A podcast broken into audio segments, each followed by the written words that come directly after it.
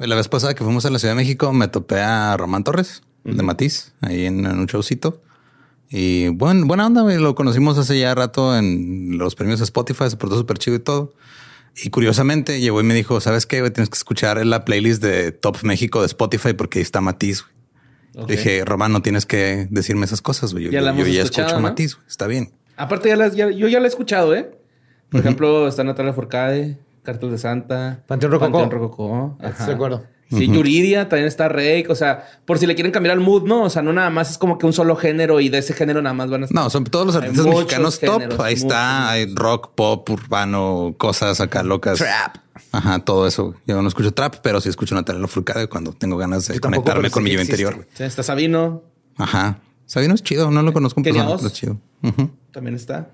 Hay bastante variedad, ¿no? Sí, la neta, si quieren escuchar el playlist, nada más tienen que irse a Spotify, buscar Top México. Es la del playlist que tiene 300 mil seguidores. Obviamente no tiene pierde.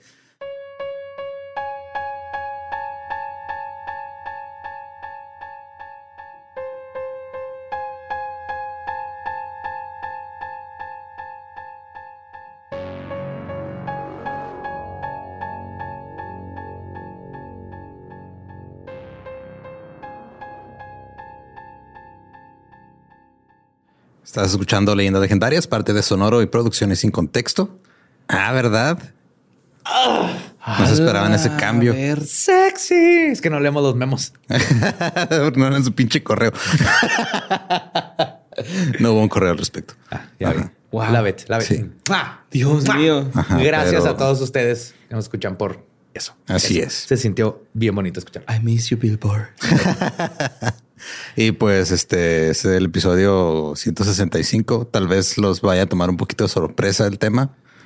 Que ya lo leyeron, pero créanme, créanme que es un muy buen tema. Es un muy buen break porque podemos escuchar a Badía hablar de arte en vez de magia caos. Entonces, su otro amor. Y aparte hay asesinato, hay sífilis, hay lujuria, hay locura, hay pasión, hay amarillo. Y una maldita segunda parte. Ay, borre. Borre nunca falla. Pero sí, nos dejamos con el episodio 165 de Leyendas Legendarias.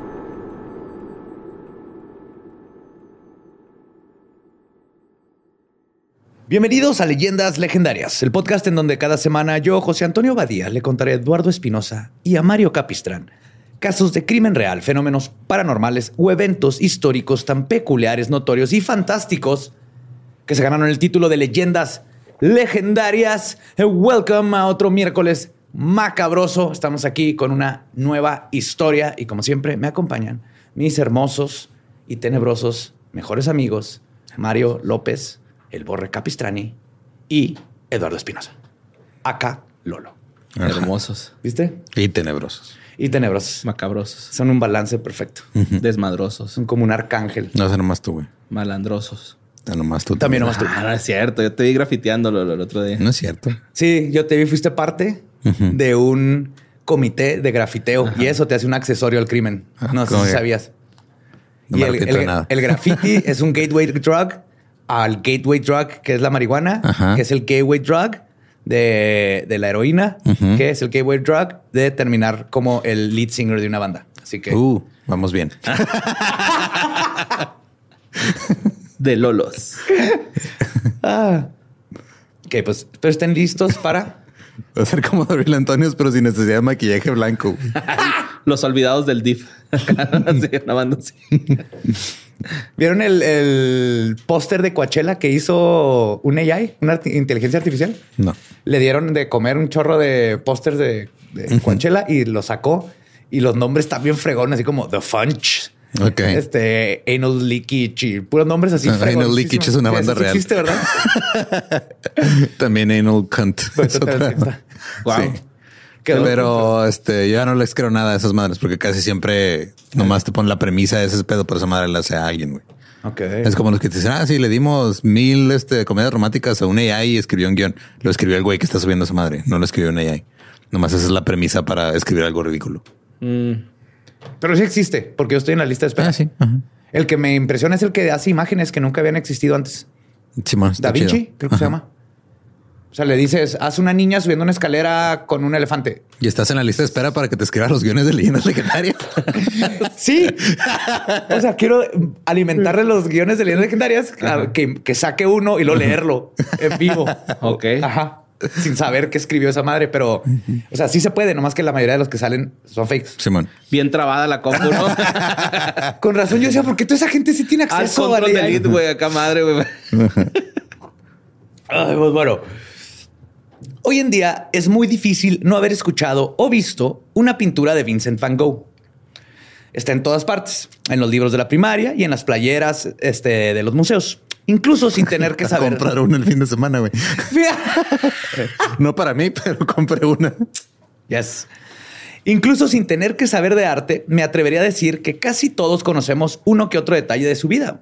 Que abusaba del alcohol, particularmente del ajenjo, que se cortó una oreja, que en vida nunca fue famoso y no logró vender más que una pintura oficialmente, y que es el único artista visual que rompió con las reglas del viaje en el tiempo y el espacio al visitar su propio futuro aún después de haber muerto, lo que pudo haber causado una paradoja que pudo haber roto la continuidad temporal del universo como lo conocemos cuando viajó en el TARDIS. Sí, esa no me la explicaron cuando fui al Van Gogh Alive, güey. Tontos. Ajá. O básicamente es el checklist del artista muerto de hambre, alcohólico y deprimido, que debe de estar en todo genio. Como la mayoría. Ajá. Y también sabemos que, como Virginia Woolf, Ian Curtis y Kurt Cobain, clásicos ejemplos del artista que sufre, Van Gogh decidió partir de este mundo el 29 de julio de 1890 a la edad de 37 años por una herida autoinfligida de bala en el estómago.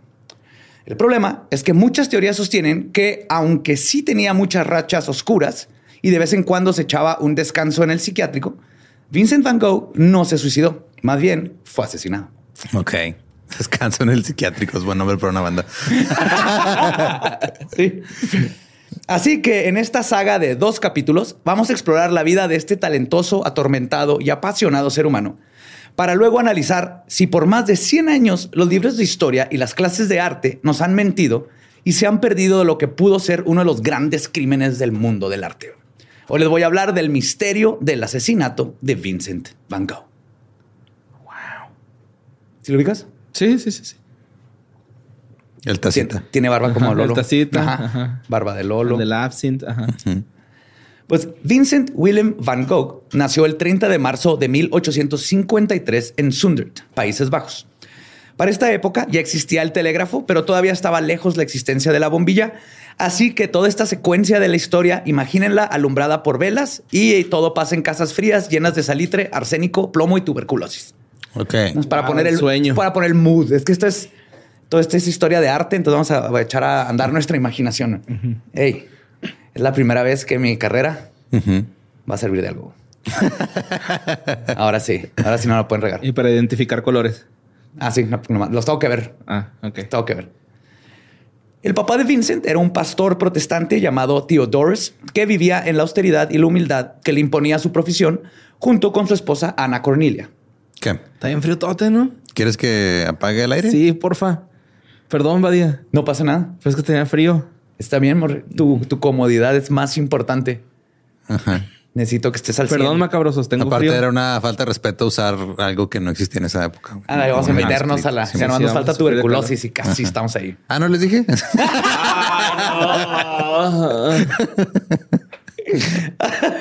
Pues vivía con su esposa Ana Cornelia.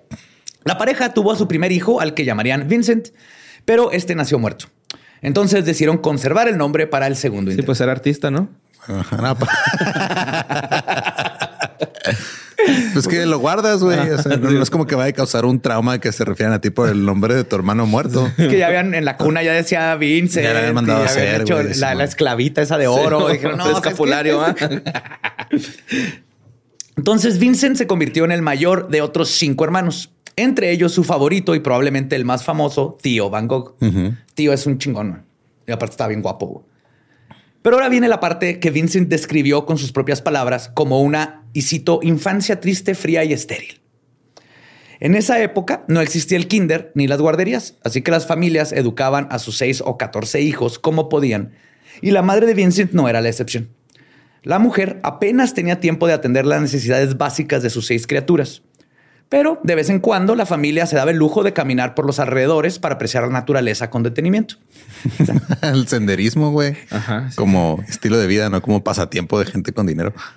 sí, como no tienes otra. Sí, no tengo opción. No hay tele, no hay. Vamos a ir a la feria a ver al niño de dos cabezas. No, mijo, vámonos al parque mejor. Vamos a caminar. Mira, qué bonito. No necesitas pagar. La naturaleza es gratis. Tenía un compa, güey, que vivía en casas grandes y decía que su pasatiempo favorito era perseguir las bolsas que se llevaba al aire, güey.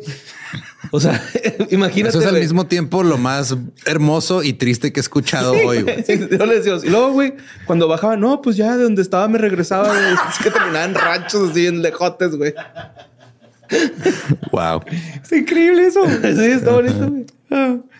Pues este hábito lo conservó Vincent por el resto de su vida, al igual que su amor ferviente por la naturaleza. No conservó el hábito por gusto, nunca tuvo lana para hacer algo más, güey. Ok, probablemente tienes razón, pero ahí andaba el vato. Eventualmente, es como si yo digo, ah, no, tengo el hábito de seguir comiendo maruchan. Pues no es un hábito, güey. Lo he conservado desde que vivía en mi, de mi primer departamento. De frijoles, yo, burritos de frijoles de, de, de bolsa de tortilla ahí dorada, güey, con mole o lo que caiga, ¿no? Esos moles doña María en cajitas. Uf, no, sí están buenos. Sí, pero, o sea, unos chilaquiles de molecito con sus cebollitas y su ajito, güey.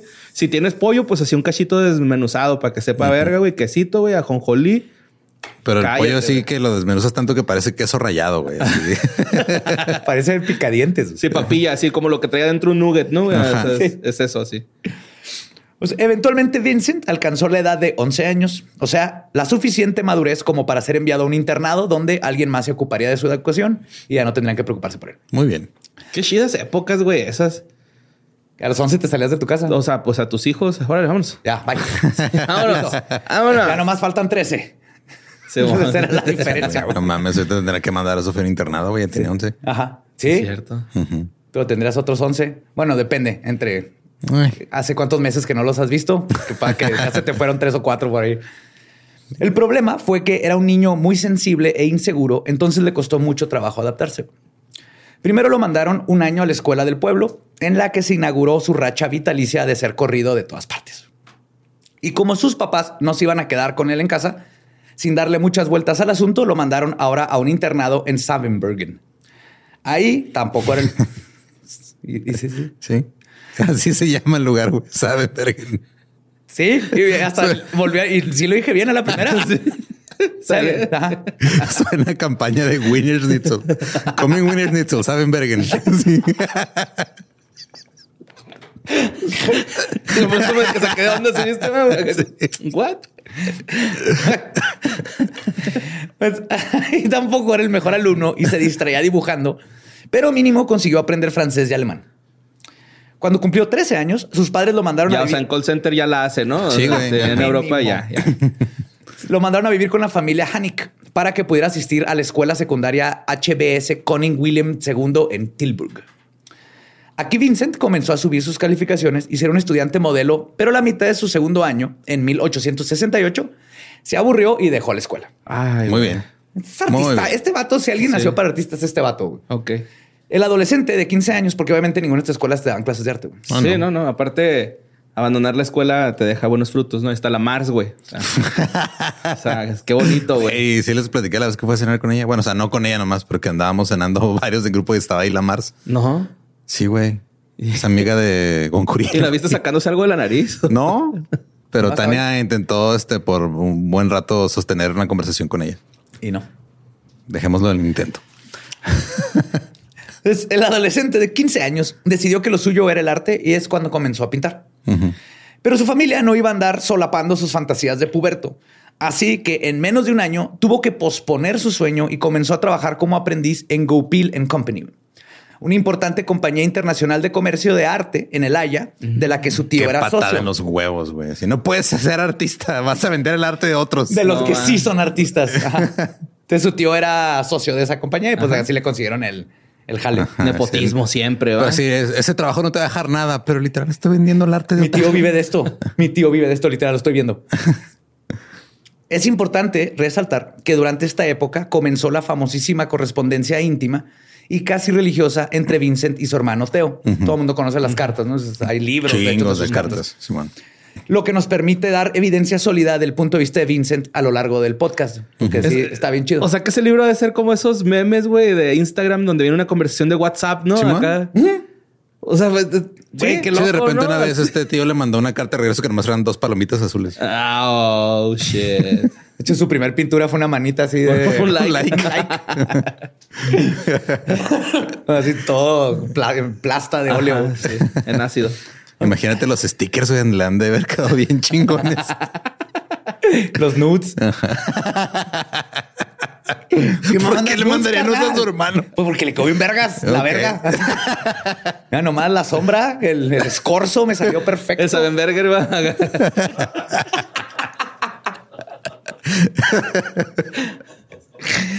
¿Cuánto tiempo nos tomó llegar a hablar de la verga de Van Gogh? ¿Cuánto tiempo llevamos? 13 minutos. 13 minutos. De hecho, siempre fui más fan de la verga de Van Gogh que la Que de oreja. la Ya, Eso le quita, le cambia totalmente el, el sentido. Por eso te esperaba con la carita empapada. Bucaque. Ay, güey. Wow. Vincent le platicaba de las pinturas que veía a lo largo de sus jornadas y que se sentía particularmente admirado por el trabajo de Jean-François Millet y Jules Breton, A huevo. cuyas pinturas, sí, son bien chingones, Sí. ¿no? cuyas pinturas le llamaban la atención porque retrataban a los campesinos y la naturaleza, lo que mejor conocía. Además, hacía muy extensas descripciones de su entorno. Básicamente, sus cartas eran como monólogos en los que su hermano debía participar como pudiera. ¿Quieres monólogo? Ese mi Teo, ¿quiere monólogo? La da al Van Gogh. Del mango. Por ejemplo, le escribe a su hermano Teo y cito: Sí, el cuadro de Millet, el, Ange- el Angelus del anochecer, es algo magnífico, es poesía. Con cuánto gusto hablaría todo el día de arte contigo, pero no podemos más que escribirnos con frecuencia. Hermano, por favor, encuentra hermoso todo lo que puedas. La mayoría no encuentra nada suficientemente hermoso. Esto debe haber sido un hit en Twitter, güey. Con un segmento muy específico de gente, pero Sí, con con una foto en blanco y negro del piratita de Culiacán, ¿no? Así esa frase, güey. Es, es- es esa frase, por favor, encuentra algo bello, pero él en calzones. Ah, en la playa. Los abuelos deberían ser eternos, ¿verdad? Y ape- Y apenas un año después, su hermano tío también comenzó a trabajar con el comerciante de arte en la misma compañía, pero con sede en Bruselas. Y el tío trasladó a Vincent a la sede de Londres. ok. Se su trabajo, ajá. Su trabajo consistía en suministrar, este, suministrar de obras de arte a los comercios del lugar, lo que le permitía interesarse cada día más por el arte, la literatura y la poesía. Durante su estancia en Londres, se dio el lujo de asistir frecuentemente al Museo Británico y a la Galería Nacional, donde se aprendía las guías y se pasaba horas admirando sus pinturas favoritas, para luego mandarle un listado interminable a su hermano de las que le habían gustado. Le empezó a servir como de Inside Ves que Hot Topic les pagaba a su, a su gente para para que fuera conciertos conciertos, y- con que trajeran lista y que traía puesta la gente. Van Gogh empezó a como hacer eso indirectamente. Empezó a ver la moda y que estaba chido y que no. Pues Vincent vivía en una, de una pequeña pensión y todo iba muy bien hasta que se enamoró de la hija de la dueña, una chica llamada Eugenia, que resultó ya estar comprometida y quien lo rechazó rotundamente. Y Van Gogh, dramático, como todo ser humano de menos de 20, escribía en sus cartas y cito. Y artista, güey. Agrégale artista. artista. Sí. Y cito, ¿acaso la vida no nos ha sido dada para enriquecer nuestro corazón hasta cuando sufre lo físico? No mames. O sea, se hubiera cortado el fleco en vez de el- la pinche oreja, güey. ¿Cómo se mamaba ese güey? Güey. Vas a no, Van Gogh es pinche, tiene así como Ajá. dos, güey.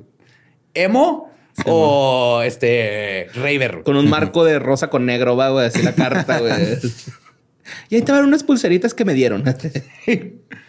Al regresar durante las vacaciones a la casa de Hellboy, confesó a su familia su mal de amores por Eugenia.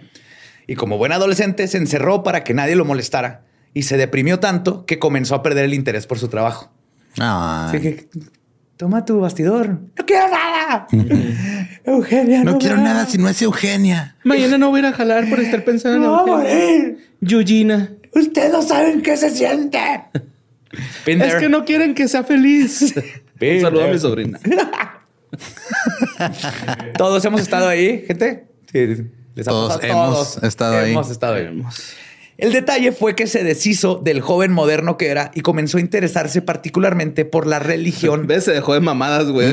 Se dejó de moderno. que- se empezó a interesar particularmente por la religión, abusando fuertemente del consumo de Biblias. Para su ¿Cómo Aunque abusas sean del- Biblias, güey. No abuse de otras cosas, güey, con es. eso. Bueno, personas. Abusar del consumo de Biblias. O sea, iba a todos los hoteles, se los robaba. La leía demasiadas veces. La Forjaba demasiadas- constantemente. Forjaba con Biblias. Eh, sí. Forjaba su carácter. Ajá, sí. Claro. Y el En de mayo, los demás. Sí. En, en- en mayo de 1875 lo mandaron a la sede de París, donde revivieron las llamas del amor por el arte, CTP. CTP, CDP. Ya que tuvo la oportunidad de asistir a una exposición de Jean-François Millet, Ah, huevo. en la que se sintió con la necesidad de entrar descalzo. Y cito, porque el suelo que estaba pisando era sagrado. Wow. Es intenso. Sí, sí, Mr. sí, sí. Vinci, Vinci Prince. Mamoncín, mamoncín. Lo amo, sí, la sí. neta. Para este todo estaba muy chiquito para ser mamón, güey. Nomás es. No, ya pinche era, ya era. Hay, hay gente que nace, güey. Está Danowski, ¿no? O sea, hay gente que nace así, güey. Ya, ya lo traen en el gen. Puede ser. Para este periodo, las cartas que intercambiaba con su hermano tío comenzaron a estar plagadas de citas de la Biblia o sermones que él escuchaba porque ya empezaba a asistir a misa. Eran retweets. Ajá. Yes. Una de sus hermanas lo describió como, y cito, un niño hinchado de piedad. Por lo mismo, el empleo de comerciante de arte le comenzó a parecer algo demasiado frívolo y comenzó a hacer de las suyas hasta que lo despidieron en 1876 debido a que interponía sus gustos personales con los objetivos de las ventas. Ok. La familia, escandalizada por su renuncia, le ofreció que abriera una galería propia donde pudiera ofrecer las pinturas que fueran de su gusto. O sea, este va a decir, esas pinturas que ustedes venden están de asco. Bueno, te pongo una galería y tú pones las pinturas que tú quieres. Ajá. Y dijo, nah. Rechazó la idea. Sí. Porque él sostenía lo que es verdad aún hoy, que el comercio del arte es una farsa y que prefería vivir bajo sus preceptos. wow, güey. Qué vergas. ¿Eh? ¿Eh? ¿Ya existía la cocaína en esos tiempos, güey? no. No, Ah, bueno, allá culero. no. Yo Qué creo culero. que en, en acá en Sudamérica. Nomás este, jamás caban hojas de coca. Sí, todavía otras cosas, había opio y absinte, pero este todavía no le entraba a la- las drogas. Todavía, no- todavía no descubría. Está chavillo todavía, Todavía le falta entrar a ese mundo. Ok. Lo bueno fue que su hermano Teo se quedó trabajando para la compañía desde 1873 hasta el día de su muerte, para mantener el no- buen nombre de la familia y para poder patrocinar posteriormente la corta pero intensa carrera artística de su hermano, el excéntrico socialista. Básicamente fue su mecenas el resto de su vida. Mientras tanto, el joven de 23 años regresó a Inglaterra, donde trabajó como maestro voluntario de un internado en Ramsgate y al poco tiempo encontró un puesto pagado en una escuela privada de padres, sea, de sacerdotes. Ok. Ajá. Durante el... Es que escuela privada de padres es, es una escuela que no hay padres. Es una escuela privada y hay sacerdotes. Ah, fuck. No es un reality show, güey, de cómo ser buen papá esa madre. Con el host.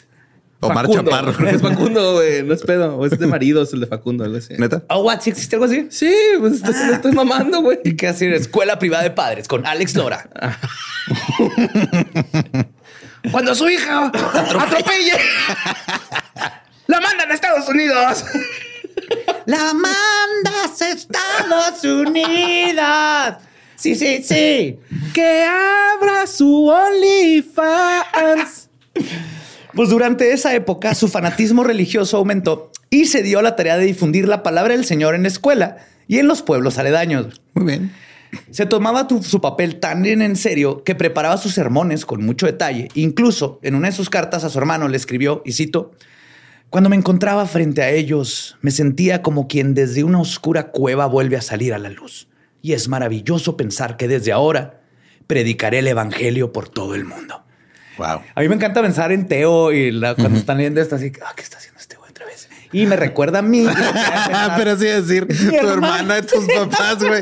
Ahora, ¿qué está haciendo José Antonio?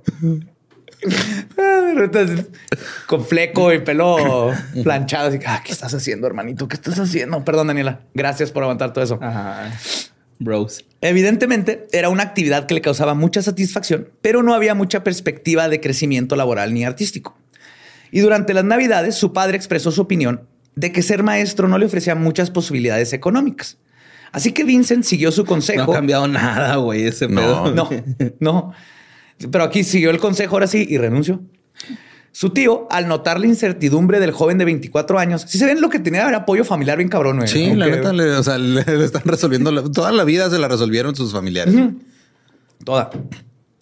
Este, a los 24 años acudió de nuevo en su rescate y le consiguió trabajar como vendedor en la librería de Dordrecht. Ahora el tío le dijo que ¿qué Ahora, es pinturas? vende Este libros. libro. Pero pasar demasiado tiempo encerrado leyendo solo empeoró su fanatismo religioso y sus habilidades sociales. Ok. Su familia comenzó a preocuparse de que además de acosar gente para evangelizarla, a su avanzada edad todavía no había encontrado un propósito en la vida. A sus 24 años. A sus 24. Güey, a los 24 ya tenías. Sí, ya, ya te empiezan a decir así como que, eh, güey, qué rollo, qué Sí. vas a hacer, ¿no? Ahí ya tenías que Y es que lo entiendo, güey. O sea, como que la familia siempre protege al más pendejo, güey. yo, yo estoy consciente de eso. Sobreprotege. Ah, bueno. Ajá, por lo general Ah, sobreprotege. sí, ajá. Pero bueno, qué bueno que él Pues siguió. mira, tú saliste súper bien. Pues, pues sí, por eso estoy, por eso estoy abogando por Vincent, güey. Sí, o sí, sea, sí. Hay que cuidar a ese Ajá, hermanito. sí, ese- así Bueno, pasa, Le, estás- así le ayudas pasa. en todo lo que se pueda. güey. Así pasa. sí. Pero digo, ya a tus 24 ya tienes que tener tu primer docena de De hijos. Sí, sí, sí. Pues después de algunos meses, Vincent cedió a la presión y accedió a ir a Ámsterdam a estudiar teología en la universidad. Excelente niños- decisión. Así de, mira, güey, con que estudies. Que no, con cabrón. estudies. No, yo creo que en este güey era de, nomás haz- ah, termina algo, güey, termina algo. El único problema, Nomás acordando de mi mamá de repente por, por algún motivo. sí, sí. El único problema con esto es que Van Gogh nunca acabó sus estudios. Entonces debía pasar un examen de admisión primero. Así que pasó un año viviendo en Ámsterdam con uno de sus tíos que era ministro y que se ofreció a pagarle tutores particulares que lo pusieran al corriente en su latín y griego, que era muy Wow. importante para entrar a la escuela en ese tiempo. Ok. Y por lo que escribía Vincent en sus cartas a su hermano Era mi rey Vincent, güey. Sí, ¿no? Ajá, como que de sus tiempos, a pesar que dicen que, que eran este... sufrió y que... No, sí sufrió bien cabrón. Pero, o sea, por dinero, ¿no? ¿O sí? No, por, sí, por güey, ser o sea. él, por ser él, porque nada de esto le llenaba. Ahorita vas a ver, o sea, su- si era, su- era una persona súper intensa. Como Cobain. Y creo que también eran tiempos donde, pues es que tus opciones, es- ¿cómo es que no estás? Igual, no, igual que ahorita, güey. ¿cómo es que no tienes un trabajo y familia y todo? Y Vincent todo era, "No, ca, ca, cara". Ese Este- Vincent vivía el sueño. Yes, pues, más o menos. Vincent escribió en sus cartas a su hermano, podemos asumir que no era el estudiante más aplicado, o más bien que este hombre es un artista. güey. Y cito, me llena de preocupación la cantidad de exámenes complicados, a pesar de estar rodeado de profesores astutos y muy sabios. Me ponen más incómodo que los campos de trigo, que ahora que lo pienso deben estar terriblemente bellos en un día como este. Wow. O sea, los campos de trigo lo incomodaban, pero eran bellos. Sí. Creo que eso es lo más Van Gogh que pudo haber dicho Van Gogh, güey. No, está medio mecoide, güey, la neta. Pues Van Gogh prefería vagar por la ciudad y por los y sus alrededores, describiendo los paisajes a los transeúntes, o este, en cada carta a su hermano y haciendo uno que otro dibujito y le mandaba. Y cito, me levanté temprano y vi a los trabajadores que, llevaba, que llevaban, llegaban a la obra con un sol espectacular. Haciendo esos dibujitos en las cartas de tío, ¿no? Le agregué una vena. Búscala. Después desayuné un trozo de pan seco y un vaso de cerveza, que es un remedio que recomienda Dickens para los que están a punto de suicidarse. Wow. Ok, o sea, si ya le está haciendo caso a Dickens a los 24 años, güey. Sí. Particularmente indicado para alejarnos durante un tiempo de su proyecto. Chistecillos que se hacían Claro, entre, claro. los- entre carnales. Pero sí, ya, diqueando.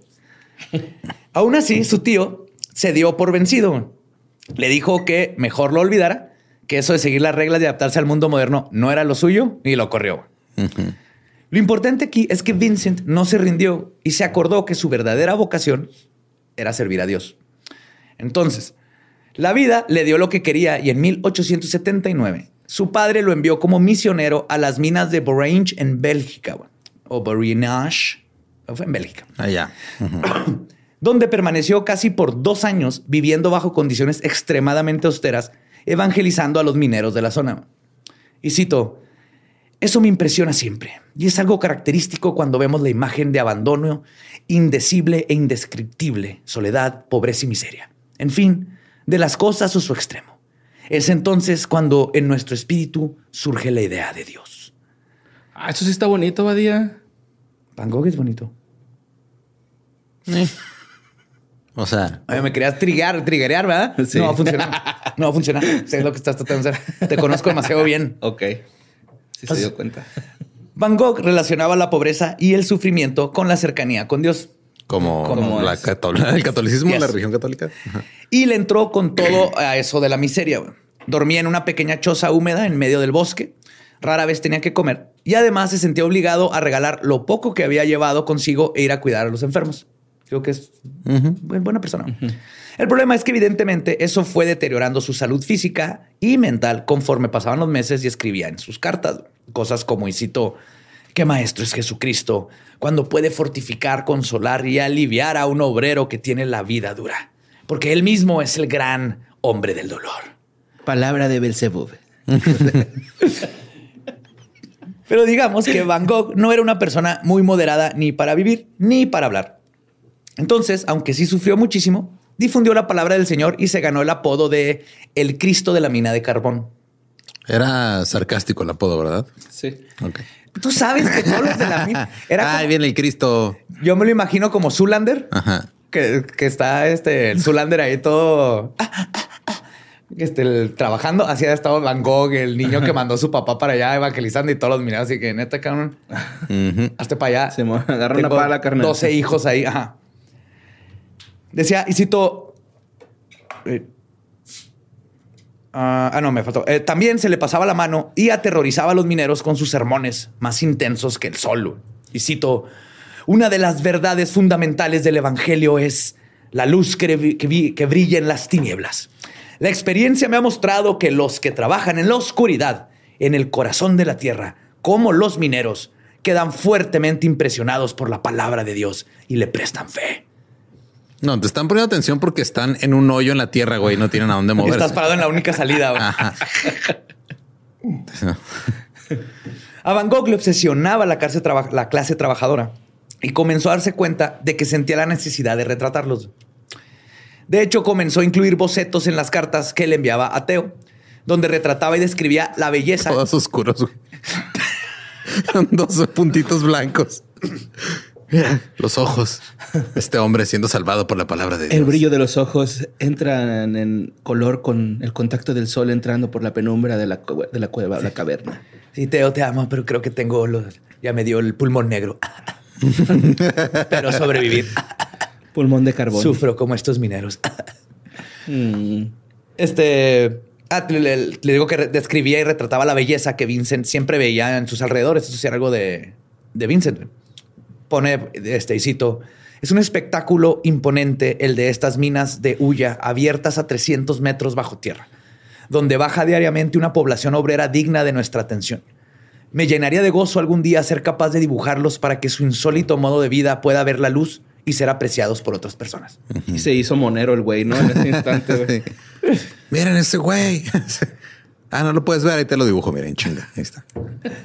Y aunque Vincent parecía estar muy satisfecho con su misión, al terminar su periodo lo relevaron de sus, de sus actividades y le quitaron el poco sueldo que recibía. Sí. Oye, güey, ya no tenemos presupuesto. Esas clásicas. y sabes que ya se nos acabó el dinero, güey. Dinero para, para el, el- El el predicador local, dibujador. ¿Tú no tendrás tantillo que nos puedas prestar? El, el monero minero. Monero, minero. Pues esto causó gran alarma en su familia, ya que ahora no solo era desempleado otra vez, sino que se había vuelto un inadaptado social que tenía delirios religiosos y obsesiones socialistas y que lo único que sabía era o estar leyendo libros o estar en una mina predicando. Incluso entre la familia comenzó a circular la idea de internarlo en un asilo psiquiátrico ya para este punto. Pero más allá de las impresiones de su familia y de la preocupante situación de su salud mental, Vincent Van Gogh, a la edad de 27 años, había encontrado su vocación. A huevo. Halló a Dios en la naturaleza y su forma de existir como su mensajero era retratándola. En junio de 1879 escribió, y cito, el arte es el hombre agregado a la naturaleza, la realidad, la verdad, la naturaleza, pero con un significado que el artista hace resaltar y a los cuales da expresión. Los redime, los libera e ilumina. Un cuadro puede llegar a decir más que la misma naturaleza. Ay, güey. It's good. Ese sí estuvo bonito. Good. Ey, es que el estar cerca de la muerte porque se te llenaron los pulmones de carbón te hace encontrar el arte. Pues su hermano contestó estas cartas aconsejándole que tal vez lo mejor era que se concentrara en desarrollar sus habilidades como pintor. Si ya encontraste algo, pues hazlo, güey. Dale, güey. Y así podría seguir sirviendo a Dios como artista. Se le dio por su lado completamente. Ajá, sí, bien cabrón. Además, como, cuando mi mamá me dijo, sí, te compré una batería, pero métete el coro de la iglesia. Así, güey. Además, como prueba de que creía en él, Teo comenzó a mandarle dinero para que pudiera sustentar su nuevo proyecto de vida. Dijo, tú dedícate a pintar, cabrón. Ahí te doy una feria. Yo te doy feria para que tengas en dónde vivir y qué comer, pero ¿quieres pintar? Pinta, píntale. Chingón. Y así fue como en octubre de 1880, Vincent se mudó a Bruselas y comenzó a cultivar su técnica para convertirse en pintor. Gracias a los contactos que tenía por la compañía de su tío y de su hermano, este, pues no le costó mucho trabajo ponerse en contacto con otros artistas como el pintor Miguel Ángel. No, Antoine. Mile. Antoine Van Rapart. Miguel Ángel se murió así. Pues sí, pero Antoine eh, sí está vivo todavía. Ah, pues sí. Antón. Antón. Antoine Van Rapart. Él sí está vivo todavía. Güey, iba a decir los, los, cuatro nombres de las tortugas ninja, güey, a ver si alguno pegaba. Ah, sí, Antoine. Antón, Vincent. Antón. Splinter. Y Ivansky. Ivansky. Además, se inscribió en la Academia de Bellas Artes, donde estudió dibujo, perspectiva, por primera vez, y comenzó a hacer bocetos basados en las pinturas de su adorado Jean-François Millet. Esto fue bueno para la gente del campo, que era lo más cercano que tenía como modelos y quedaron plasmados para la eternidad en su obra. Después de nueve meses en la academia, Vincent regresó a casa de sus padres que ahora vivían en Eten los cuales se mudaban con una sospechosa frecuencia. Siempre vivían en lugares diferentes en casas pues chidas. Porque cada rato los corrían de sus casas por no pagar renta. Probablemente sí.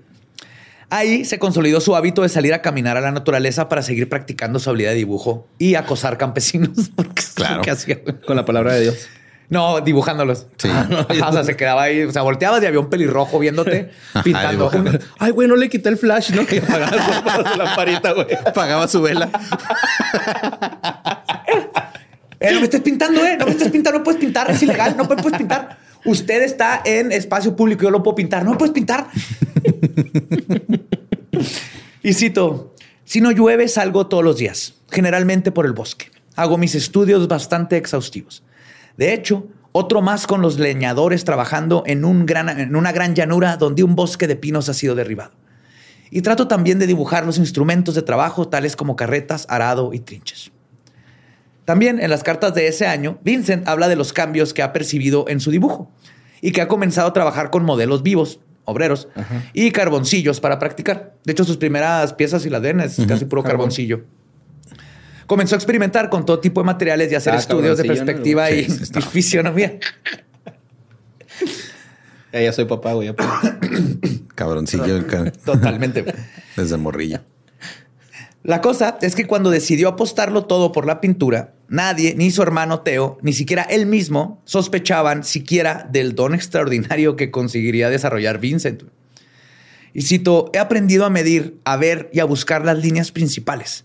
Lo que antes me parecía desesperadamente imposible, gracias a, Dios se está convirtiendo en realidad poco a poco. Entonces yo creo que en las cartas ves cómo se va emocionando y va este, le agarrando gusto. Primero, no, no nomás gusto, sino aprendiendo la técnica, porque como artista primero hay que aprender técnica para luego ir desarrollando tu estilo. Y él se ve ese paso de forma natural, ¿no? No estuvo en la escuela. Va a pasar como con todos los artistas que pasaron a la historia. La escuela no les sirvió nada. ¿Y cuánto dura la carrera de esa madre? Toda la vida, Borre. Toda la vida. Nunca se acaba. Nunca se acaba. Pero para tener un papel que diga que... Ah. ¿Cuatro años? Ah, pues como todas, ¿no? Sí. Bueno, al menos los de la salud, que son como cinco pero, pues, pero a la escuela de arte justo vas a aprender técnica. No te pueden enseñar creatividad, ni, ni tu propio estilo. Sí, pues, pero la técnica otra carrera, güey. La técnica es el idioma que vas a usar para luego escribir tu novela. Ya. Por eso es importante saber técnica, pero no tienes que ir a la escuela para aprenderlo. Bueno, el problema fue que sus padres definitivamente no estuvieron de acuerdo con este nuevo episodio de la vida de su hijo. Estaban decepcionados que su hijo mayor hubiera escogido convertirse en artista entre todas las posibilidades que le habían ofrecido. Para ellos era un claro ejemplo de que habían fallado en incorporar a su hijo a la sociedad. Ok. eh, o sea, no fue el, el hecho de que el güey vivía en una mina por meses predicando. No, hubieran estado más orgullosos. Yo creo a sus amigos le decían, oye, ¿cómo está Vincent? Ah, Predicando. pescador, es pescador, no, hombre. Ah, está- pescador. De hombres. Ve- 20, 20 horas pescando, saca ahí pescados, vive en una chocita con 13 hijos. Estamos Uf, bien orgullosos. ¿No oficio- nada de enfermero? ¿Anda de enfermero sacando sangre y tomando pulso? Son, Ay, anda. ajá, son oficios honorables. Bueno, De barbero, en los tiempos, el barbero. El barbero. sacaba sangre. Entonces se deslindaron por completo de toda responsabilidad y dejaron que Theo se hiciera cargo de su hermano mayor, quien tampoco conseguía mantener a Vincent del todo satisfecho, ya que como vemos en otras de sus cartas, Vincent sí era increíblemente emo. Y cito, mi querido Theo, he sabido en Eten que tú habías Con enviado- minúsculas y mayúsculas así intercaladas, güey. Querido con K, güey. Mi querido Teo. He sabido que en Eten que tú habías enviado 50 francos para mí. Y bien, los he aceptado. Ciertamente en contra de mi voluntad. Sin darme cuenta que me he convertido en una especie de personaje imposible y sospechoso. Alguien que no merece confianza. A quien podría ser útil yo. Pero gracias por la lana, carnal. El güey chingándose un burrito así en rico, ¿no? Pues ese verano, para agregar una cereza al pastel de emociones intensas que era Vincent, se enamoró de su prima Kibos, que acababa de enviudar. Right? ok. Y Van Gogh, tan intenso como siempre, Eso le es propuso, paciencia. le propuso matrimonio sin antes dar, aunque sea un te quiero. güey. O sea, el- ¿Qué onda, prima? ¿Nos casamos ¿su- o qué? su- ¿Supiste que se murió tu primo? Ah, o sea, está soltera la prima. Así, así fue. ¿Qué pedo? Pues a la prima... Ay, no, que la prima se le... Tal vez por la época pudo. Chente Van Gogh. Aquí, aquí ya se cambia eso. Chente Van. Que cambia completamente la imagen que tengo de él. Pues tal vez por la época pudo haberse salido con la suya. O sea, no era algo mal visto en los tiempos, porque aparte, pues era lo que se hacía en el victoriano. Este, pero la respuesta de Key fue, y cito, jamás no, jamás. Así, Wow. Gran respuesta. dos veces jamás. güey. El iu de esos, de Sí. esos tiempos. Eh, eh. Y Vincent no supo procesar esa información adecuadamente. Y cito, me dijo que jamás podría corresponder a mis sentimientos. Entonces he tenido que resolver un dilema terrible. Resigma- resignarme a esto o considerar la cosa como no terminada. Guardar mi esperanza y no resignarme. He elegido la segunda. Eso, mejor aferrarme a mi fe. Ay, no. Ay, pinche Vincent. Vincent continuó insistiendo mediante cartas o apareciéndose en su casa como todo un romántico acostador. Incluso la familia de ella le dijo que su insistencia era repugnante, pero no paró hasta que su papá le puso un hasta aquí y lo corrió de la casa de Navidad de 1881.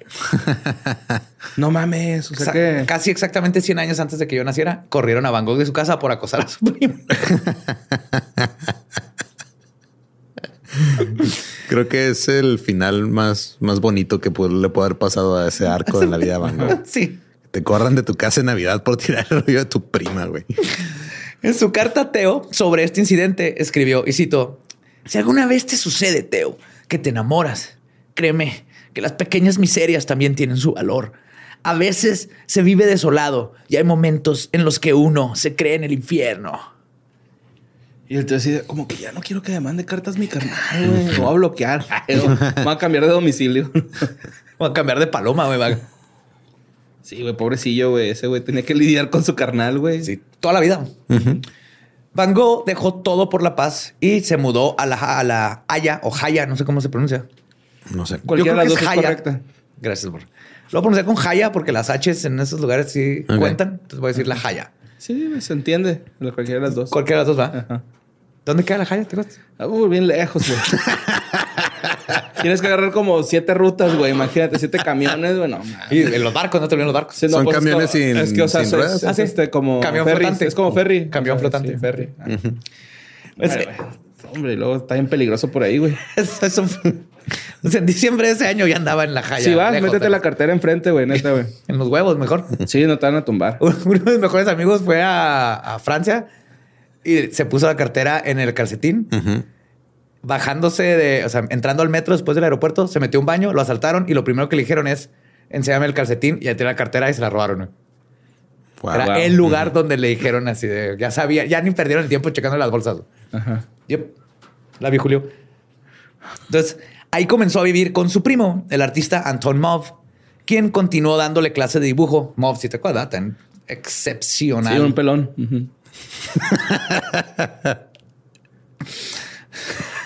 Entonces el primo le empezó a dar clases de dibujo y pintura. Además, su hermano Teo continuó apoyándolo económicamente para que Vincent pudiera enfocar el- de- enfocarse a tiempo completo al arte. Su Sí. mecenas. Oye, carnal, ya se me acabaron los Prismacolor, güey. Sabes que compré unos mapita, pero como que no es lo mismo. No, carnal, es que son los Blancanieves. Esos traen todos los colores y no los tienes que sacar punta. De hecho, si puedes, carnal, mandarme esos que traen un color de un lado y uno del otro para no perder tiempo agarrando color, nomás tengo que voltear. Eso me, me ayudaría un chorro. Porque tengo que pasar la mitad del día llorando en la esquina. Güey, esos mapitas se les rompió la punta y ya valía verga, ¿no? Porque el- Se rompía desde adentro. Estaba y desde salía. adentro. Ajá, Simón. sí, exacto. Horribles. Sí, le sacabas, ponte lo... Sí, Ya andabas ahí pintando con nomás con la. con la punta. color madera. Era buen color piel. Así la pura madera del. Este. Pero como Vincent solo tenía dos sentimientos. Tú ignora el comentario color piel y sigue adelante. güey. Lo mejor es que lo hizo con el leño, güey, ¿no? Ah. Pero Vincent, como solo tenía dos sentimientos, depresión o euforia, decidió que morir de hambre era su pasión. ok.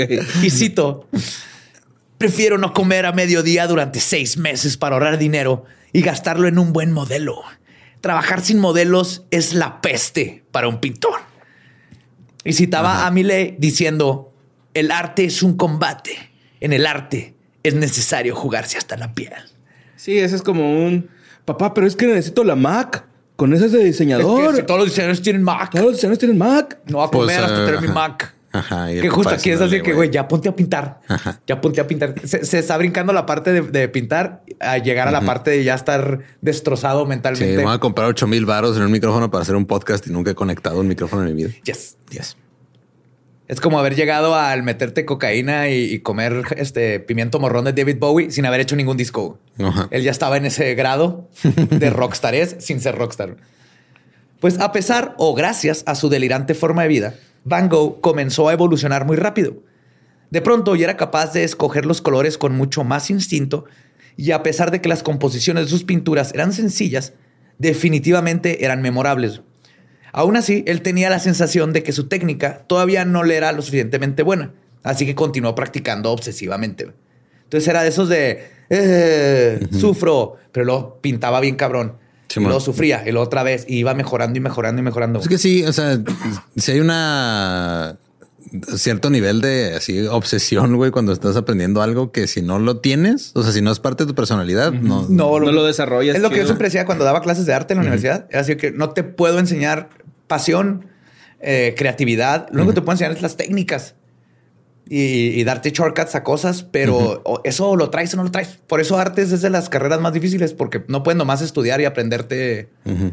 las fórmulas. O así tienes que o te sale o no te sale o te estás dos semanas sin dormir porque no puedes no terminar tu pintura o, o no la terminas más que un día antes y luego le haces así y el óleo está fresco. Es de que neta no lo pintaste ayer. Se nota que lo pintaste. No me haces pendejo.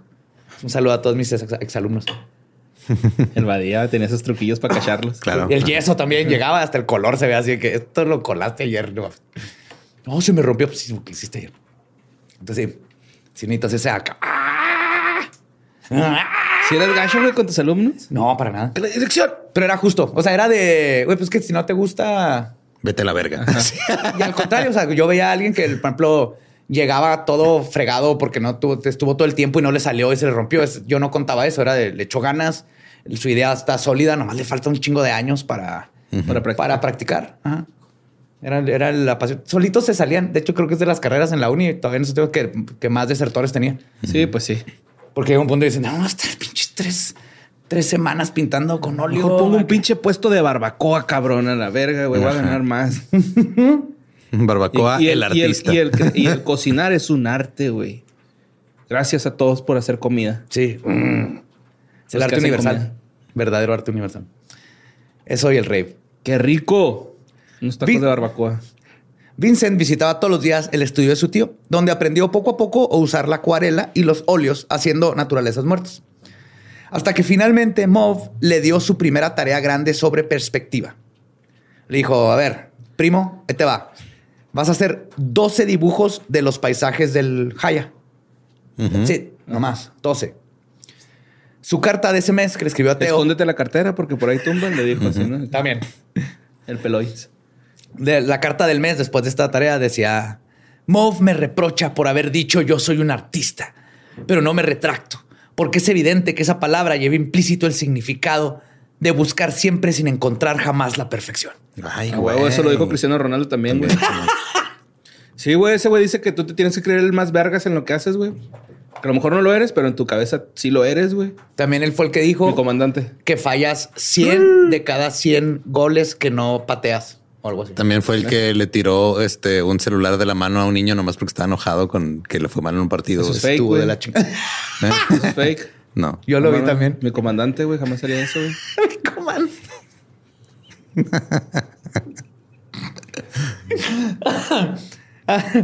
a inicios de 1800. Es que hay niños que se merecen un vergazo, güey. Neta, güey. Sí, hay niños que se merecen un vergazo. El niño no estaba haciendo nada, güey. Yo vi los videos.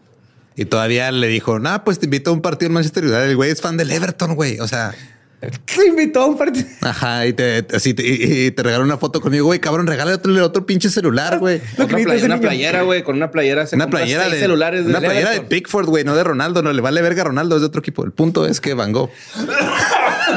Mi El punto es que a inicios de 1882, la vida amorosa de Vincent dio otro revolcón y otra gran sorpresa para su familia, güey. El pintor acogió a una prostituta alcohólica sin hogar que estaba embarazada y tenía una hija. y él estaba siguiendo los pasos de Jesucristo. Buen punto. Pero sí, su nombre era Clarissa Hurnick. Y lo sabía todo. lo sabía, lo explicaba todo. Eso, amigos, ese es gonorrea.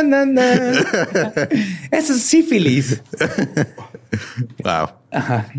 Nunca le digas que no a tu padrote. Fergusano. Este, el Fergusano. Clarisa era mejor conocida como 100. ¿Y eso cobraba?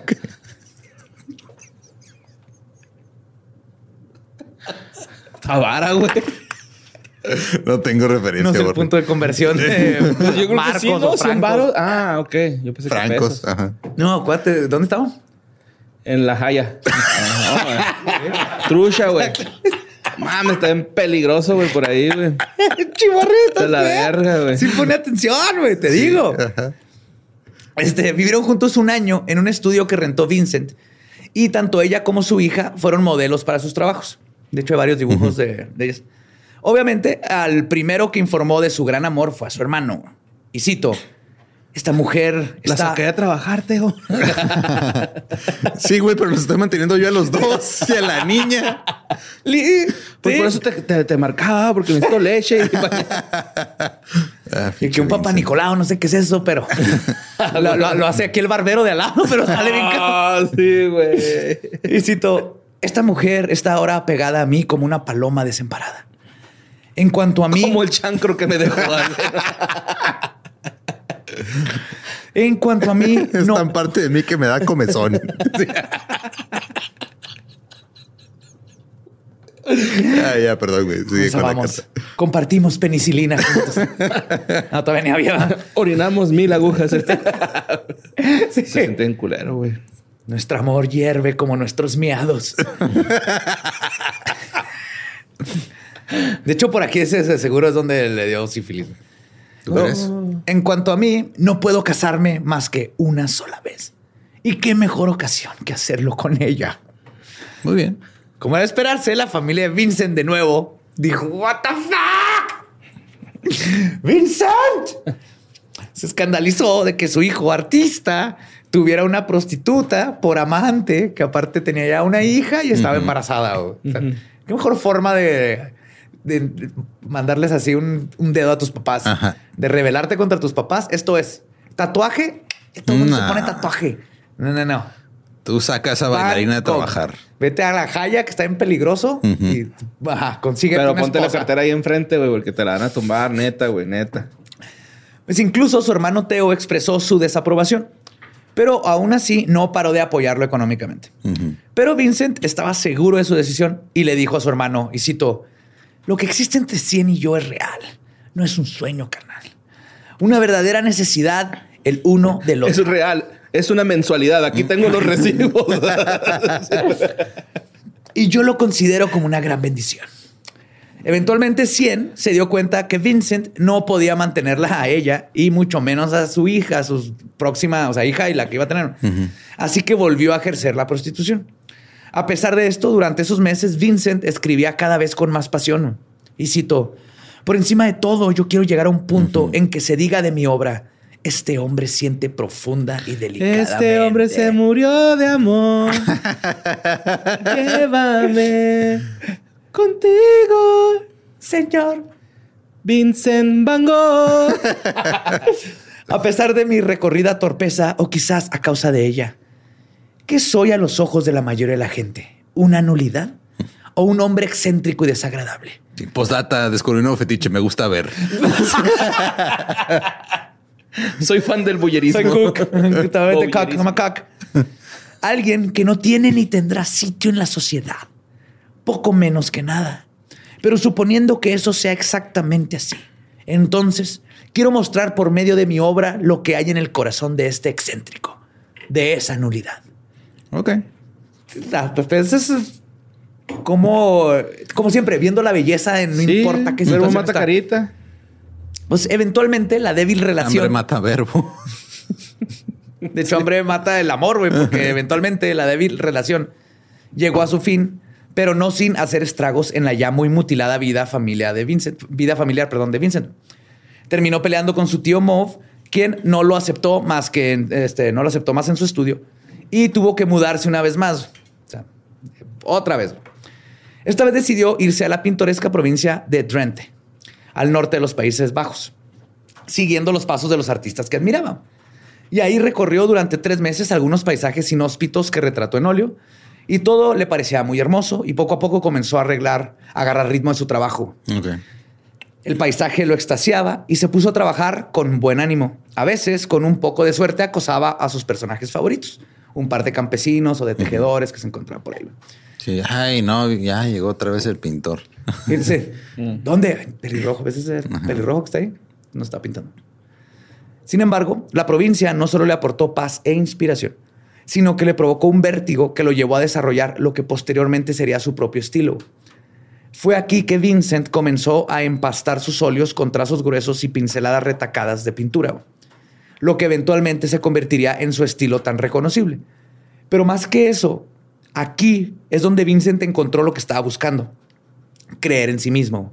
Mm. Y cito, aquí todo posee una belleza perfecta, como a mí me gusta. Aquí está la paz. Si algo en tu, en tu interior te dice, tú no eres pintor, es entonces cuando te hace falta pintar y esa voz se callará. Silencio, Bruno. Sí, esa frase está hermosa. Cuando, sientas, tú no eres patineto, ve y patina. Sí, Cuando tengas esa duda, ve y hazlo. Lo quiero ya. Calla tu troll interno. Sí. Sí, ya lo quiero. Sí, va, a crecer en tu corazoncito y va, a ser triste cuando lo perdamos. Pero, spoiler. No mames. Sí, no, no, no tiene 220, no sé cuántos años. ¿Y cuándo conoce a Owen Wilson? wow. No te puedo culpar. No sé si antes o después de conocer a Doctor Who, pero. Tengo que decir, no voy a decir nada porque yo hice referencia a Doctor Who, así que es el de los episodios que más me han hecho llorar. el final es así de lloras, güey, de, felicidad y de, intensidad. Ve nomás ese episodio de Doctor Who. Lo va a ver. Sí, no necesitas ver nada más con Sí, me gusta ese güey. Sí. Pero esta maravilla no podía durar para Vincent. Sin duda, estar ahí era como un huracán de creatividad que lo hacía producir, pero también lo hacía olvidarse de sus necesidades básicas. Al final, los meses sin hablar con nadie, caminar en la lluvia, dormir con frío y el uso sin medida de sus materiales lo obligaron a regresar. Vincent no tenía ni un pan duro ni un óleo y casi nada de estabilidad mental. En diciembre de 1883, Van Gogh no tuvo otra opción más que buscar de nuevo asilo en casa de sus papás, que ahora vivían en Nuenen, que está chido. Mínimo tenía ahí los papás, que es otra provincia donde Vincent pudo encontrar más granjeros y tejedores que posaran para él. Al inicio sus padres estaban felices de verlo de nuevo. Así que, ¡yay! No vienes con la prostituta, ¿verdad? Vienes solo, ¿verdad? Así volteando. Pues, ah, me casé. este, estaban felices de verlo y armaron, de hecho, un pequeño estudio en la parte de atrás de la casa para. Así que, órale, chido, ahora sí píntale ya. Estudes. Ya no vale verga, güey. Y más bien como que ya lo veían que ahora sí le estaba echando ganas. Y así, ok, ahora sí, está el estudio, dale. Pero luego Teo le rentó un estudio mucho más grande dentro del pueblo para que tuviera su propio espacio y no molestara a nadie y tuviera su libertad como artista. No es muy importante. Entonces, va para allá. Durante su masturbatorio. Durante este periodo trabajó con una voluntad de hierro y se concentró mucho más en dibujar y pintar las fascinantes telares y sus tejedores, junto con su viejo amigo Antoine Van Rappard. Antoine. Orgulloso de su trabajo, le propuso a su hermano Teo enviarle sus obras a cambio del dinero que él enviaba al mes. Vincent intentaba dejar de ser una carga para su hermano menor y comenzar a comerciar su trabajo. Le dijo, y vende mis obras y toma la cantidad que tú quieras. Pero insisto en que después de marzo, el dinero que reciba de ti lo voy a considerar dinero que yo gané con mi esfuerzo. O sea, entiendo, pero también qué huevos, ¿no? sí. Pero mínimo ya sí son responsables. que todo te va a mandar cuadros. Mínimo. No sé si se vendan o no, pero quiero sentir que estoy ya porque ya hay como que un intercambio. Como Crucito, ¿no? Cuando debía su deuda, güey. Por lo menos este pendejo me paga con sus pinturas. Tú no me das nada, güey. La pintura. Pues a finales de 1884 comenzó a pintar y a dibujar una importante serie de cabezas y manos de campesinos. Todo era parte de un estudio que lo prepararía para pintar su primera obra maestra, conocida como Los Comedores de Patatas. A huevo. Esta pieza la terminaría hasta el año siguiente, pero aquí es donde comenzó. Yo creo que es clásico artista, ¿no? Que empieza algo y lo termina. Eso es totalmente correcto. De hecho, lo más difícil para, para mí en el arte, creo que es terminar. O sea, saber cuándo terminaste. Siempre le puedes poner algo más. Sí, pero esta obra de Van Gogh, pues, muchos la conocen. Es así un grupo de personas comiendo papas. Sí. Unos cachetones. Ajá. Y hay uno que parece como ratón. Sí, el cachetón. Y están en un lugar lúgubre, oscuro.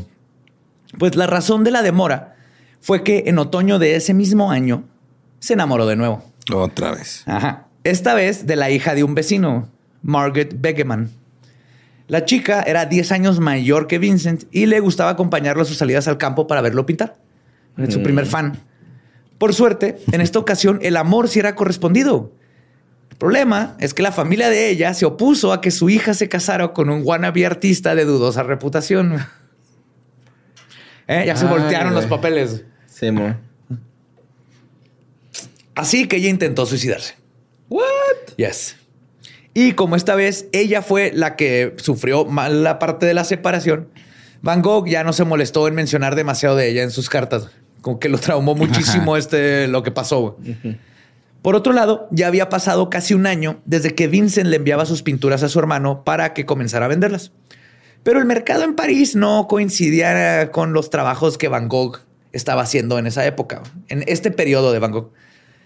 Su periodo alemán, que así es conocido, estaba plagado de tonos oscuros y terrosos, y lo que la gente quería en estos tiempos eran colores vivos y variados. luz. Sí, estaba ahorita en boga este, cosas más expresionistas y puntillismo y Monet y este tipo de cosas de ese estilo. El Monet. Ajá. Repujado y todo eso. De esos que te venden, este, que es el póster, lo tiene partes así como con brillantina, güey. Ah, un holograma, güey, así de. De hecho, aquí Jesús abriendo y cerrando los ojos, güey, una medallita, güey. el mejor conector era Joseph von Neumann, que pintaba las Bratz. No sé si las conocen súper vendidas ahí en París. Unas boconas. Las brats boconas, ajá.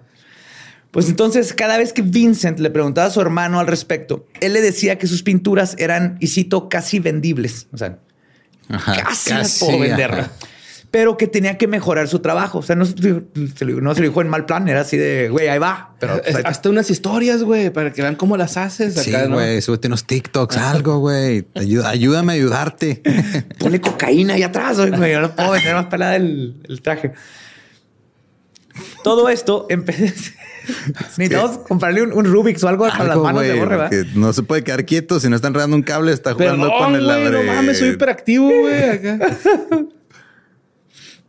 No sé, hay que conseguirte un fidget spinner o algo así, güey. Algo que no haga ruido, pero que pueda estar Sí, manipulando. ya deja, mano. viajamos en el tiempo al 2018, güey. Te traemos unos fidget spinners. Sí. Me voy a comprar una pelotita de esas que aplanas. y- Ándale. Pero Pues- crecen. Esto que le dijo el, el hermano, tío, empezó a irritar mucho al pintor, al grado de escribirle y cito, tú no vas, tú no has vendido na- este, jamás nada mío, ni poco ni bien, y en realidad no lo has intentado todavía. ¿A su Solamente- carnal le dijo eso? Sí. Pinche mierdero, güey. Solamente necesito que me digas de una vez por todas si crees poder apostar por su venta o si tu dignidad no te lo permite. Boom. Sí, Motherfucker. le, le- le dio en el corazoncito. ¿Y tío qué dijo, güey?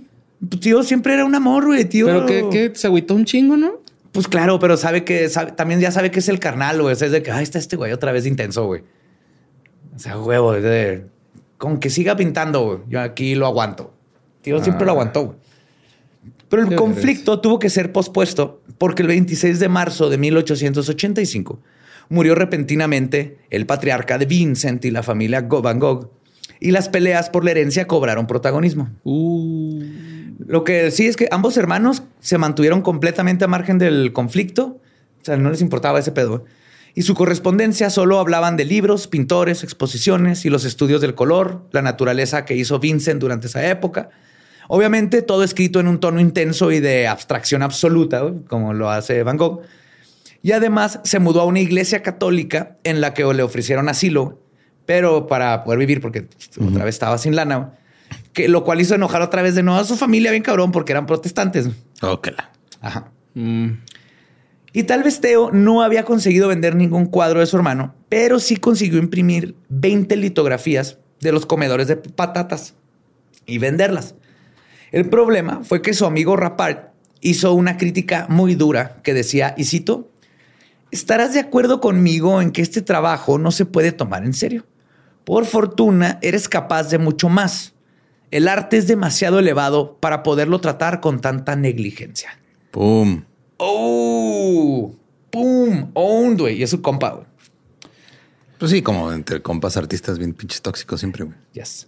No está chido, pero Le falta. ajá, sí le falta, güey. Es que como que no eres tú, güey, ¿no? Ajá, o sea, es que como que no. Como güey. que, o sea, está chido, pero no lo pondría en mi sala. Ay, a huevo, eso está bien bonita, güey. Sí.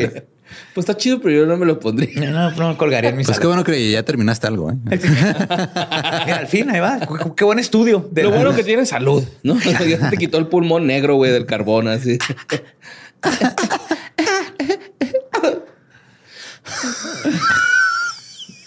Lo que sí es que es muy probable que la, la fuerte crítica de Rapart tenía que ver con que estaba bien emputado güey, con toda la familia Van Gogh, porque nunca le avisaron de la muerte del papá de Vincent, güey.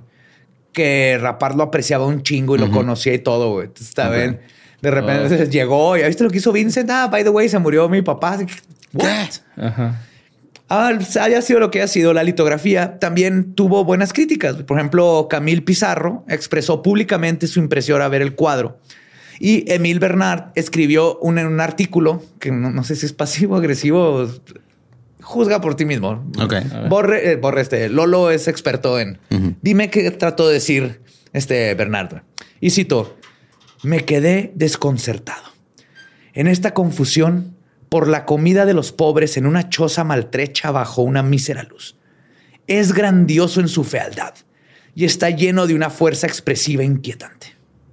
O sea, lo hizo sentir algo, pero no fue, no fue grato, güey. Sí, Fue que es como ver Napoleon Dynamite, lo que dijo, ¿no? Así como que- sí, está chido, pero tan está bueno que está es, que no culero, sé pero si- está chido, güey. Cuando dice fealdad se refiere a la escena en sí o la pieza en sí de es tan buena que es mala. Ajá. No, creo que se refiere a la escena, güey. Sí, Ah, ¿no? sí, Está bien. ah, es que, o sea, como que lo. O sea, como que este güey este, no sabía que era la pobreza y fue eso para ver la primera vez Es que, lo vio sí, fue ¿eh? eso, güey. Siempre todo el mundo pintaba realeza Sí, o man. la Pero de gente eso se trata el arte, ¿no? De moverte. a- Ay, no te creas. no pero sí, de, de- de capturar el mundo en sí. El problema es que cuando la gente está capturando, por ejemplo, a todos en el lago y cisnes y así, Ajá. cuando llega alguien con una imagen de una rata en el metro, al, al principio es de... "Eh". No mames, una Y tiene que rata. pasar mucho tiempo para que digan, ah, ya me aburrió esto, ahora las ratas en el metro son lo in, güey. Sí, a mí ya me dan guada los, los cisnes en los lagos, güey. O sea, ya- Ajá, ya. me gusta ver ratas aventando bombas. Y... También en el lago. También en el lago. No sé por qué sigue existiendo el ballet, güey. No sé. Lo siento. ¿Está Es un chido, arte. Es un arte que ya nadie entiende. Oye, necesita, pero, necesita eh, evolucionar. Ese arte necesita evolucionar. Yo lo que siento fue es que les desmadran los pies, ¿no? A las bailarinas. Exactamente, les van los pies y nadie le entiende. Es que no lo entendemos. Ya pasó. El lenguaje se perdió. Necesitan evolucionar. Ahorita el jazz, por ejemplo, es lo bueno. Danza jazz o hip hop. O esa madre que hacen los, los de Nike, ¿no? Así que Ajá, hacen un Strange comercial. Beast se llama. Esa madre. Ajá. O flash mobs. ¿Qué pasó con los flash mobs? Lo que tenía que pasar con ellos, desaparecieron a la verga. Es inentendible. Eso era arte. Pues esta vez la crítica le ocasionó una crisis que lo hizo mudarse en noviembre de 1885 a un pequeño taller. ¿Qué pasó con el. Harlem Shake, güey? Se fue a la verga. Qué bueno. ¿Se acuerdan del planking? ¡Ay, güey! Sí, el plan que está mamón, güey. Está culero. Sí, por eso cuando empiezan a decir gente de nuestra edad así de, ah, es que pinche gente hace puras pendejadas en TikTok. No mames, tú las hacías en Sí. MySpace, cabrón. Sí. Y estaban igual o peor, güey. Yep, yep. Pues dijo, a la verga con las críticas, me voy. Y se fue a un pequeño taller arriba de una tienda de pinturas en Amberes. ¿Tiene sentido? Sí. Obviamente, Teo era el responsable de cumplirle este capricho. Amberes tenía mucho que ofrecer al pintor, aún así. Ahorita ya tiene 32 años. Era un lugar surtido con buenos materiales para pintar, escuelas de dibujo, con modelos profesionales, iglesias, museos y galerías de arte. Todo lo que necesitaba este Vincent. Dijo él, y cito, percibo en mí la capacidad de producir. Tengo la conciencia de que llegaré, llegará un día en el cual podré, por así decirlo, diariamente hacer algo bueno. Ok. Entonces, nunca dejó de pensar, siempre puedo mejorar. Vincent se inscribió a las clases de dibujo con mucha emoción, pero a los pocos días sintió que era demasiado convencionales para él y el estilo de enseñanza se le hacía rígido y adoctrinado y le pareció una aberración. Y lo entiendo completamente. güey. Es que me están poniendo a dibujar manzanas. Ajá, ya sé dibujar manzanas. Ya sé hacer escorzo. Y cito, yo me he dedicado durante años, casi inútilmente y con toda clase de penosos resultados, al estudio de la naturaleza, a la lucha con la realidad. No lo niego, pero no me gustaría haberme privado de este error. Y así fue que prefirió buscar la inspiración mejor y el conocimiento que le hacía falta en los museos. Él solito, por su cuenta. Ir, buscar en las piezas y luego tratar de imitar lo que le gustaba. Es como, como de, por ejemplo, para aprender Photoshop, eso haces. Ujú. No Como te vas a un curso de Tarantino. Photoshop. Ujú. Lo que haces es, ¿cómo le hago para ponerle una cabeza de conejo a Borren? Y ves un tutorial de cómo Hijo, poner por cabezas de favor, hagan eso, güey. Sí. Del borre. De conejo Pepito. Vas a pegar poco a poco, igual en el arte. güey. Entonces, este, haciendo esto, buscando, descubrió el trabajo de Peter Paul Rubens y se enamoró de nuevo completamente con un mames, nuevo estilo. Yo pensé que era el que se había tirado un clavado que no era penal, güey. ¿Cómo sería? No, me- no me va a salir, güey. No, ni a mí. Güey. Pero nos sale Barney, tenemos a Barney. No. ¡Hola, Homero! es el de los Simpsons, también lo sé hacer, güey. Ah, Además, ahora que tenía un poco más de dinero, gracias a Teo, podía pagarle a modelos y se dedicó un poco más por los retratos. Y cito, no renuncio a la idea de que tengo sobre el, a la idea que tengo sobre el retrato. Enseñarle a la gente que llevo dentro algo más que lo que una fotografía puede sacar. Eso es lo que quiero. Todo parecía ir muy bien, ya que su carácter excéntrico se camuflajeaba más o menos bien entre artistas. Porque estaba lleno de artistas ahí. güey. Claro. O sea, entre. Pues sí, de- Entre era- locos era no se leen las cartas. Exacto. No nos leemos las cartas. pero por el mismo éxtasis descuidaba su salud y con trabajo se podía permitir solo una comida caliente al mes. ¿What? Lo que le alcanzaba, güey. Sí, el ¿Y lo demás ensaladito o qué? panecito, Pues pan, agua. Agua. Y para rematar, terminó contrayendo sífilis o ya la tenía de, de su primera novia, amor, segundo amor. Sí. Que aunque sí fue tratada médicamente, igual lo hizo perder la mayoría de sus dientes. Y obviamente sí le afectó de alguna. Pues Sí, es que hablamos que la sífilis fue la enfermedad de la genialidad en esos tiempos.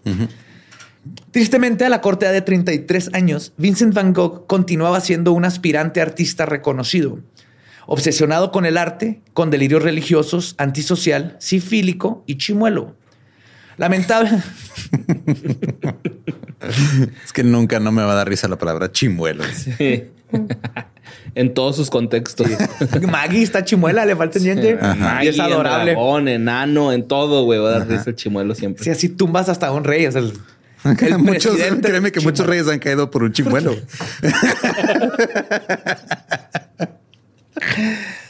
Pues lamentablemente su vida nunca dejaría de ser miserable hasta cierto punto. O sea, tuvo sus, sus buenos momentos, pero esta es su vida. Lo que les he contado es fue su vida.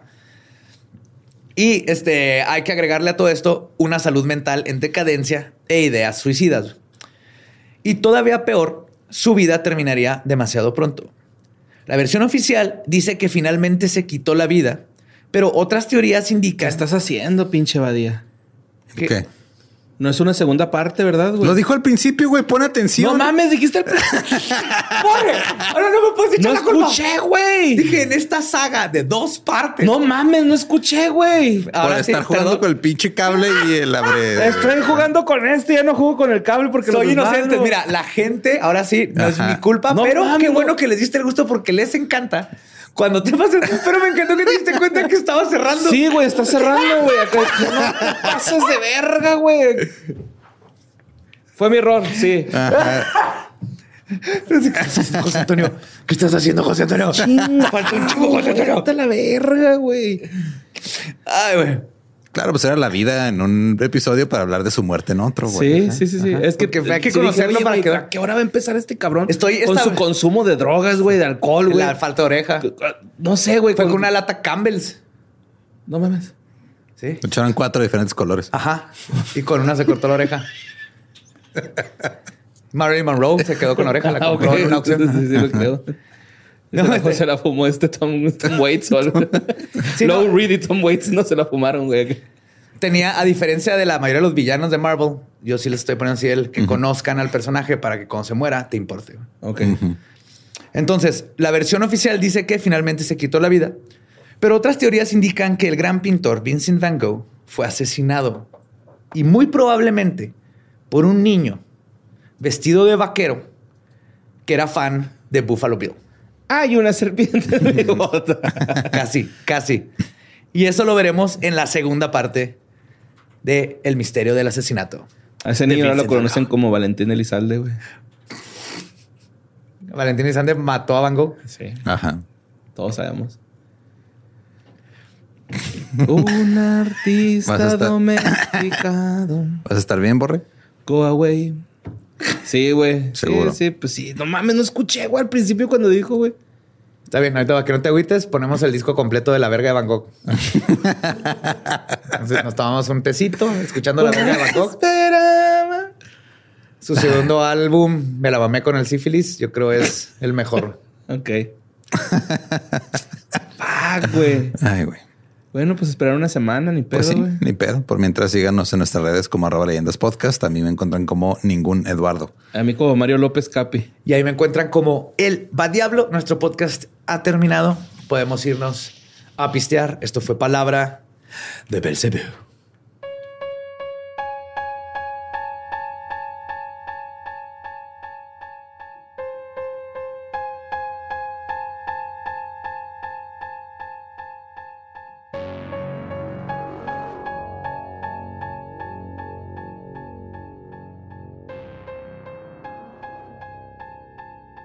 Ese fue Van Gogh, que está completamente y 100% dedicada a nuestra chef favorita y mi compañera de gym, Jesse. Yeah. Hola, Jesse. Un saludo, Jesse. Estos, estos episodios. De hecho, la playera que dije que compré Mango era para ella.